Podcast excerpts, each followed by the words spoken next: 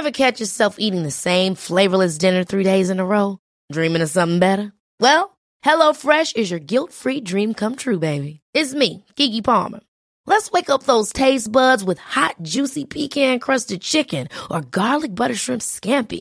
Mm. Hello Fresh. Stop dreaming of all the delicious possibilities and dig in at HelloFresh.com. Let's get this dinner party started.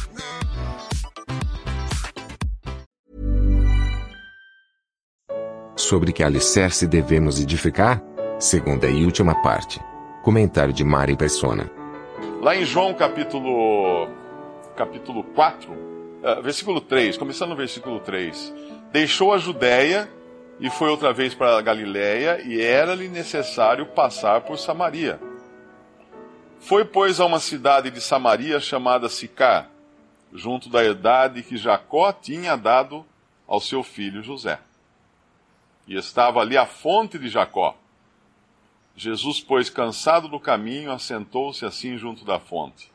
Era isto quase a hora sexta. Veio uma mulher de Samaria tirar água, disse-lhe Jesus: Dá-me de beber, e aí continua a história desse seu contato com uma samaritana que era uma impura. Era uma mulher de um povo eh, considerado impuro pelos judeus. Os samaritanos não eram judeus.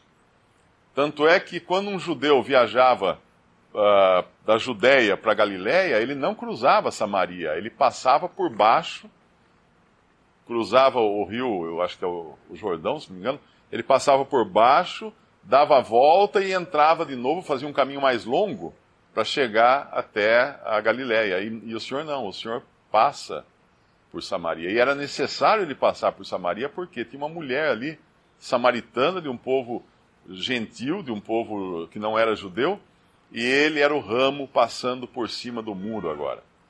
Ele ia ao encontro das necessidades dessa mulher. Ele era o ramo passando. E é, e é curioso que, é, quer dizer, curioso não, porque na palavra de Deus não tem nada, é, nada assim que seja um acidente, né? Um incidente ou um acidente. Uh, ele vai fazer isso onde? Junto à herdade de ja que Jacó tinha dado ao seu filho José. Olha que coisa incrível. Deus fazer lá de, chama lá de, de em Gênesis, né?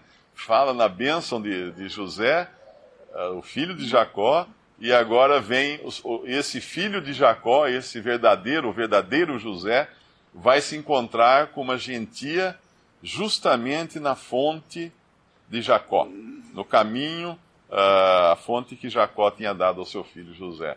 Essa é uma das maravilhas da palavra de Deus, quando a gente começa a pegar uma coisa lá atrás e vai e liga com outra coisa lá na frente, nós vemos que tudo faz sentido aí, daí tudo se forma como aqueles aqueles quebra-cabeça, né, que a gente às vezes compra um quebra-cabeça de mil peças, espalha aquilo pela mesa, nada faz sentido, nada se encaixa. E aí, aos poucos, a gente começa e uma coisa encaixa com a outra, outra coisa encaixa com a outra. E, de repente, aquele quadro maravilhoso, que alguns até mandam emoldurar, né? Eu já vi pessoas que emolduram aquilo e põem na parede, porque deu um trabalho tremendo, mas fica uma coisa linda, uma foto maravilhosa. Assim é a Bíblia. Nós, quando a enxergamos como uma, uma grande foto, uma gran, um grande quebra-cabeça, mas na verdade não é, não é um quebra-cabeça que exige inteligência humana para montá-lo mas exige sim a direção do Espírito Santo. Essa passagem do versículo 19, assim que já não sois estrangeiros, nem forasteiros, mas concidadãos dos santos e da família de Deus, eu creio que essa família de Deus, ele esteja falando, se algum irmão achar outra coisa, pode me corrigir, ele esteja falando no sentido de todos os que pertencem a Deus não exatamente que a família de Deus fossem apenas os judeus. É, porque no capítulo 3, versículo 15 de Efésios, ele fala assim, versículo 14: Por causa disto me ponho de joelhos perante o Pai de nosso Senhor Jesus Cristo, do qual toda a família nos céus e na terra toma o nome. A tradução melhor para isso aqui seria: do qual cada família nos céus e na terra toma o nome. Porque no, no cômputo final, no, quando todas as coisas terminarem, haverá, uh, Deus terá assim diferentes famílias ou diferentes grupos de pessoas salvas. Não, te, não serão todos iguais nesse sentido. Uh, como a gente, a gente vê o povo, o povo de Israel, o povo judeu, eles terão as suas bênçãos na terra. As suas promessas serão cumpridas para eles na terra.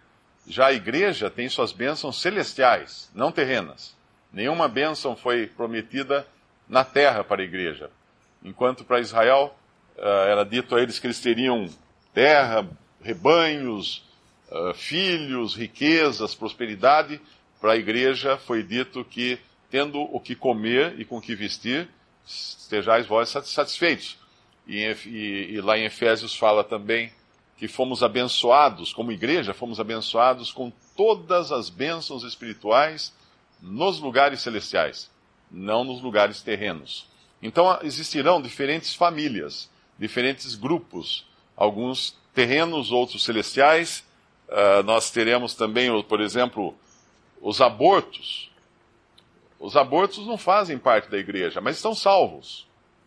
Todo ser humano, quando ele é abortado, né, é, uma, é um ser humano. Uh, um feto, ele é um ser humano. Ele já tem vida humana nele. Ele, é, ele tem uma alma, ele tem um espírito. E se ele é abortado natural ou artificialmente, ele está salvo. Ele está salvo e ele vai ele não é não faz parte da igreja. Ele inclusive os abortos, né, os abortados, eles são responsáveis por um grande número dos que estarão salvos no final. Nós sabemos que para que em tudo Cristo tenha preeminência, existirão mais salvos do que perdidos. Na contagem final, existirão mais salvos do que perdidos. E muitos desses serão uh, vindos de abortos ou de crianças uh, nascidas uh, natimortas, né, ou, ou, crianças que morreram durante ainda a infância, sem entendimento e sem capacidade de, de crer em Cristo, de entender o que estavam fazendo.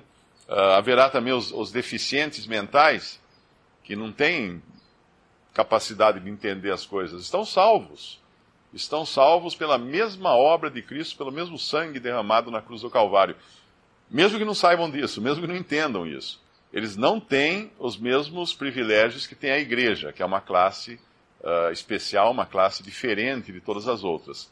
Portanto, quando nós lemos no versículo 21 de Efésios 2, talvez esteja falando, não sei, uh, perdão, versículo 19 Talvez esteja falando de família no sentido geral, se algum irmão puder me corrigir, uh, mas quando fala em 3,15, Efésios 3,15, aqui sim uh, é cada família, cada classe de pessoas que existirão nos céus e na terra. E depois, quando essa terra e esses céus que agora nós vemos serão, forem destruídos, Deus criará novos céus e nova terra, onde também habitarão diferentes classes de pessoas. Um versículo importante para nós entendermos com relação à igreja é o versículo 20. Uh, ah, muita confusão é feita no sentido, o irmão explicou a respeito dos, dos profetas que nós temos hoje, que não são os mesmos profetas que nos deixaram o Novo Testamento. Uh, o profeta, na verdade, ele é um porta-voz de, de Deus. Quando não havia a palavra escrita, o Novo Testamento escrito, os profetas recebiam diretamente de Deus a palavra para ser comunicada à igreja. Esses profetas, quando deixaram a terra, que é os apóstolos e profetas, eles deixaram de modo que eles, uh, que eles pudessem, nós pudéssemos lembrar do que eles falaram depois que eles partissem. Pedro fala disso, que ele fala da sua partida, que ele deixaria para que ele pudesse, pudesse ser lembrado aquilo que ele, que ele ensinava. Uh, Paulo também, quando deixa o mundo, antes de deixar o mundo, ele fala aos anciãos de Éfeso que depois da sua partida entrariam lobos, enganadores e, e etc., mas que eles deveriam então uh, se apegar a, a, Deus e a sua palavra. E essa teria o poder de edificá-los. Isso em Atos capítulo 20 ele fala isso.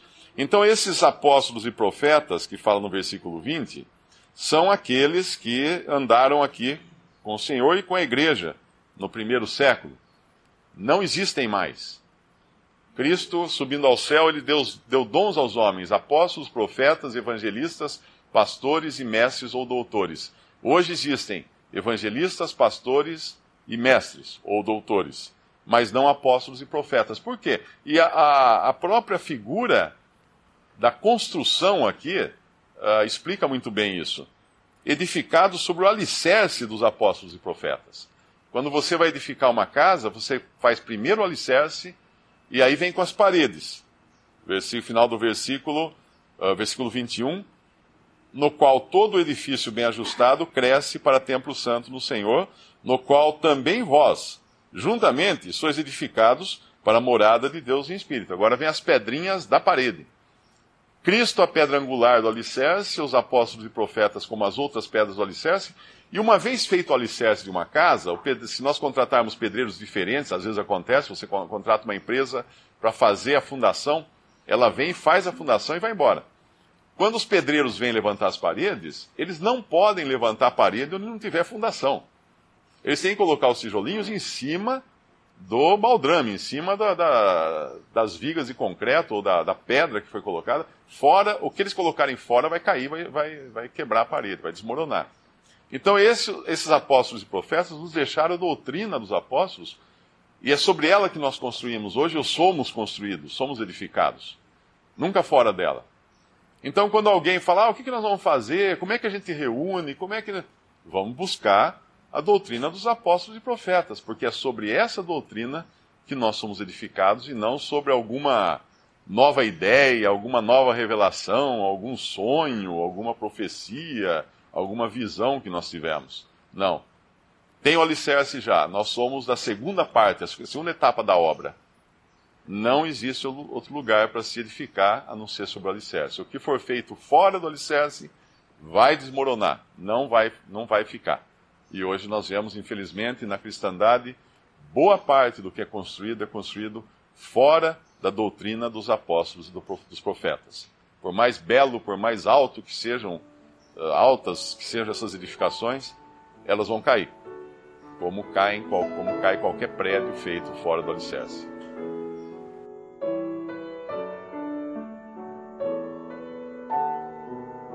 Visite respondi.com.br. Visite também 3minutos.net.